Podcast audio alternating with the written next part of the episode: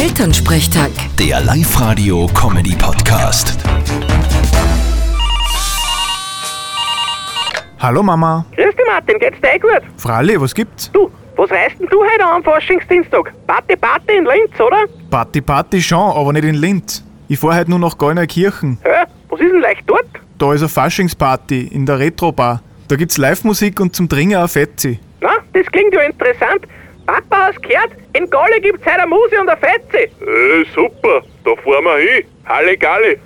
Ja, und wer fährt mit dem Auto? ja, du, ist eh klar. Na, aber wirklich nicht. Dann bleiben wir daheim und gehen zu Fuß zum Wirten, ist gescheiter. Puh, Gott sei Dank. Ich mein, schade. War halt sicher voll lustig geworden mit euch. Ja, ja, ist schon recht. Na dann, viel Spaß. Danke, werden wir haben. Euch auch. Vierte Mama. Vierte Martin.